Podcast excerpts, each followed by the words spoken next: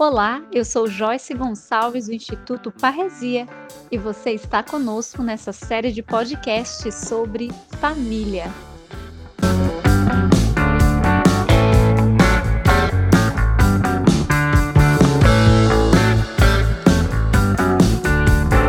E nós seguimos hoje conversando sobre o relacionamento entre o casal.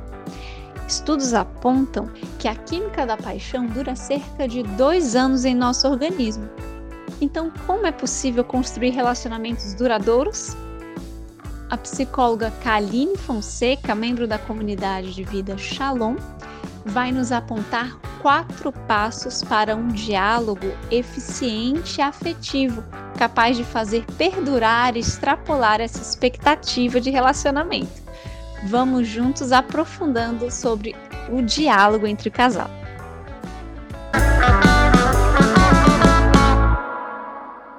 O ser humano é um ser relacional.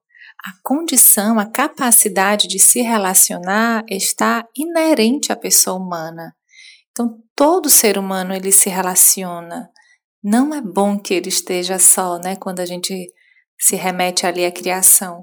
O ser humano ele se relaciona em diversos níveis, sejam, seja de forma profissional, é, social, seja as relações de amizade, né, ou com as situações, com as coisas, enfim, faz parte da condição de ser humano essa capacidade de se relacionar. E quando a gente fala em matrimônio, a gente encontra aí algumas características bem próprias dessa relação matrimonial, né? Existe a escolha mútua de estar juntos, assim, de viver uma união entre os dois, e existe nesta união é, uma, uma carga de herança que cada um traz da sua história, pode ancorada aí na sua personalidade, na sua educação, cada um com a sua educação, com a sua história, com também suas características próprias, mas também traz aí as suas feridas e dificuldades que foi vivenciando ao longo dos anos. E com todas esta, estas, é, essas características, essas duas pessoas se unem. E se unem de forma a estarem desnudas diante da outra. É uma relação em que de uma entrega em que envolve essa transparência, em que requer esta transparência e esta é, esta esta doação inteira da sua própria vida para o outro. É um relacionamento que vai sendo construído e que vai é, pedindo, requerindo, pedindo do outro ou dos dois nessa relação um movimento de kenos, eu posso dizer assim, de é, encontro com o outro, e eu vou também, eu trago a minha história, mas eu vou me dedicando e me debruçando diante também da história do outro, do temperamento do outro, da personalidade e da vida do outro, e vou acolhendo o que o outro vai também me trazendo de forma que eu vou fazendo isso, de forma que eu vou encontrando uma transparência na relação. Então, isso é uma característica muito particular dessa relação matrimonial. Mas é, a gente entende também que nesse caminho de relação, existe nesse caminho de doação, de oferta e de encontro, onde vão se tornando um só coração, a gente entende também que vai encontrando conflitos, é, desafios, né? Você deixar as raízes e encontrar uma nova vida, construir uma nova vida com uma outra pessoa e unir os objetivos, unir o seu tempo, né? Então você vai, isso vai, vai pedindo da pessoa humana vai exigindo que ela entre neste processo de relação de forma ainda mais intensa e ainda mais profunda. Isso pode fluir, ou momentos vai fluir, mas existe também, a gente sabe que pode ir existindo conflitos, desafios neste processo relacional.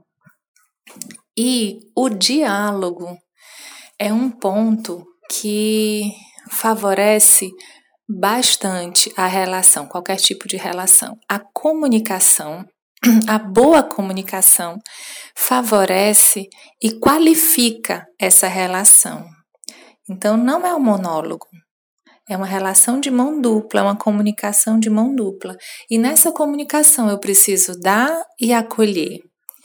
Quando eu acolho e dou, eu estou envolvida numa dinâmica de, é, de aceitação, mas também de frustração, é, de acolhimento, de doação, enfim, esse, essa relação ela vai exigindo isso é, da pessoa humana e do casal que vai escolhendo este, este caminho. O Papa João Paulo II já dizia que o diálogo é o novo nome da caridade.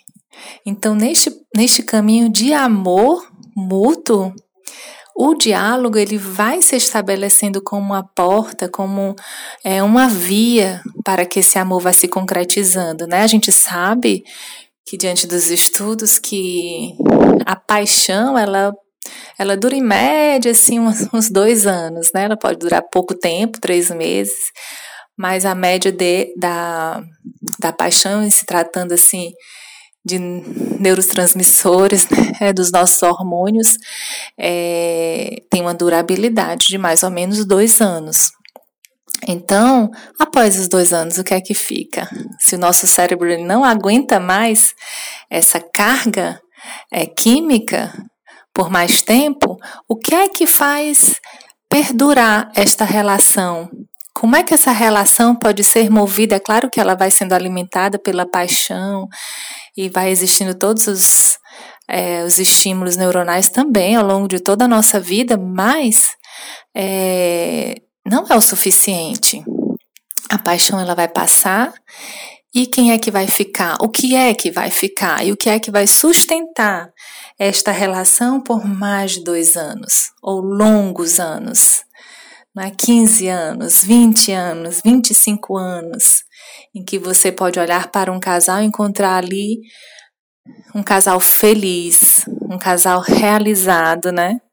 E que a gente pode contemplar isso, a gente a gente conhece, normalmente, cada um de nós conhece um casal que vive desta maneira, né?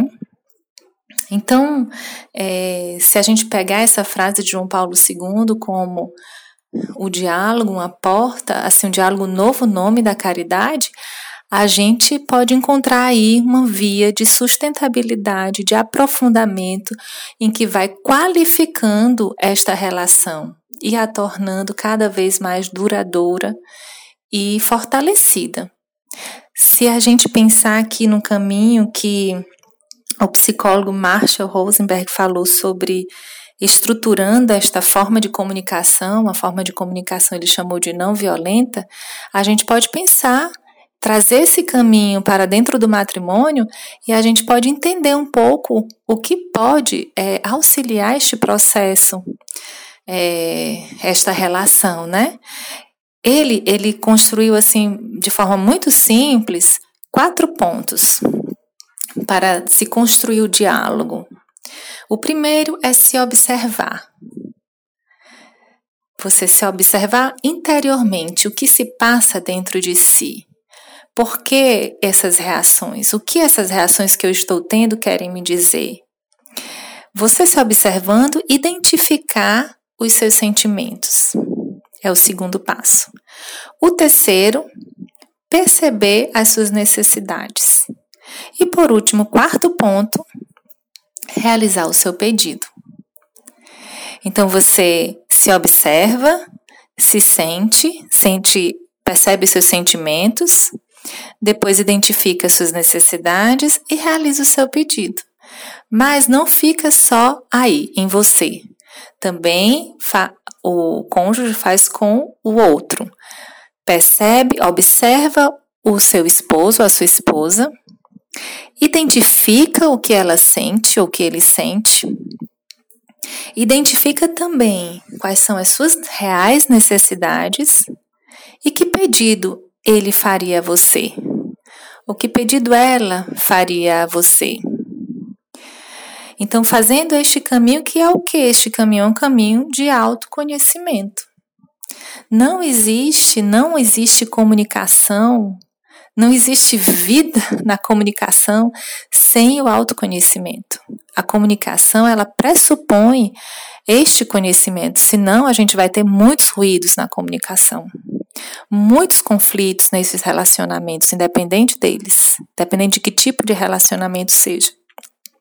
Mas se eu eu encontro um lugar de autoconhecimento, se eu olho para dentro de mim e faço assim um escaneamento da minha vida, de quem eu sou interiormente, o que aquela reação, o que aquele sentimento de raiva ou de angústia ou de tristeza quis me dizer, ou aquele sentimento de aquela, é, aquela inveja ou sentimento de solidão, o que aquilo quis me dizer aquele incômodo, aquela, aquela situação que me angustiou, me fala algo. E quando eu olho para dentro de mim, eu entro neste processo de autoconhecimento e vou identificando os meus sentimentos, vou identificando quais são as minhas reais necessidades e vou aprendendo a formular o meu pedido segundo o que realmente está dentro de mim. E não o que eu posso pressupor ou imaginar. E vou fazer um pedido a alguém que eu conheço, porque eu também o observei, porque eu também identifiquei sentimentos e porque também identifiquei as suas necessidades e já previ os seus pedidos. Então, é, este caminho é um caminho, é um processo que pode favorecer uma relação mais saudável, uma relação que caminha para um aprofundamento que caminha para esta construção é mais sólida de uma relação. Neste movimento de diálogo, de abertura à observação e ao conhecimento mútuo, seja de si mesmo como do outro, a gente ativa uma outra partezinha do nosso cérebro que humaniza as relações. A gente ativa a compaixão, a gente ativa a empatia, a gente se coloca no lugar do outro e abre essa possibilidade de compreensão, de respeito, de gratidão. E desativa um mecanismo que normalmente é ativado até biologicamente aquele mecanismo da fuga e luta quando eu estou diante do medo ou de uma situação é, desafiadora, uma situação assim que me provoca, ou eu, aquele, aquele mecanismo de lutar, ou eu vou atacar, eu vou me confrontar, eu vou é, desconfiar, ou vou criticar, eu vou julgar, ou eu parto para fuga e vou ser indiferente, vou é, fugir daquela situação e não vou compreender aquela situação. Então, eu desativo esse, essa, essa, esse mecanismo de luta e ativo esse outro mecanismo da compreensão.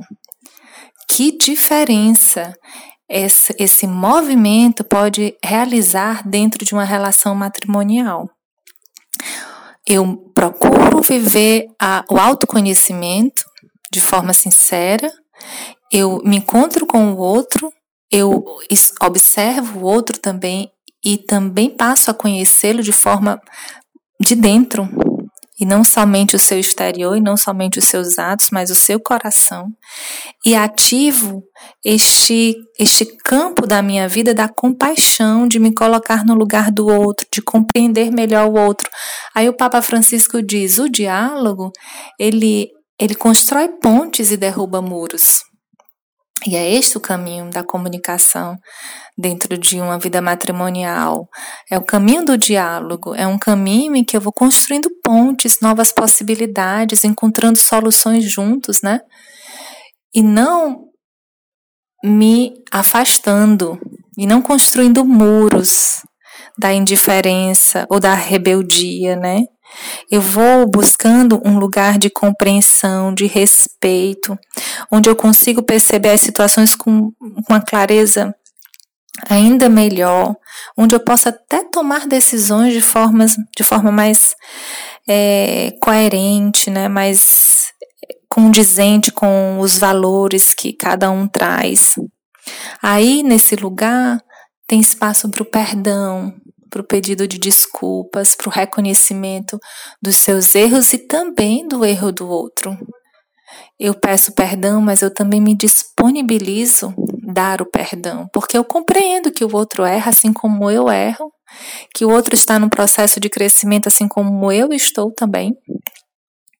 E a confiança vai sendo regada, a gratidão vai sendo regada, e o segredo ali de um matrimônio que vai perdurando, ele vai acontecendo no meio dessa relação, né? E é muito importante que que comece em mim, que eu dê o primeiro passo, que eu não espere pelo outro, que eu comece esse processo de autoconhecimento, que eu comece percebendo quais são as necessidades do outro, mesmo que ele não esteja nesta, dinâmica, nessa, nesta dinâmica, mas que comece a partir de mim. Eu vou encontrando este lugar novo, onde eu dou espaço à empatia, à compaixão, onde eu vou construindo pontes, onde eu vou disponibilizando o perdão. Isso vai contagiando.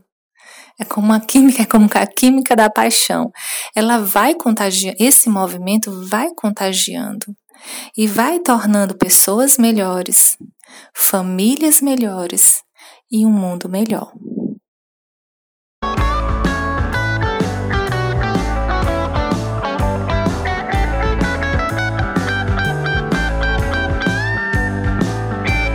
E agora você está querendo aprofundar este assunto? Você pode acessar a nossa plataforma de cursos online, cursos específicos sobre família, também cursos sobre o magistério da igreja. Você acesse em www.institutoparresia.org. Nós esperamos você lá e no próximo podcast. Shalom!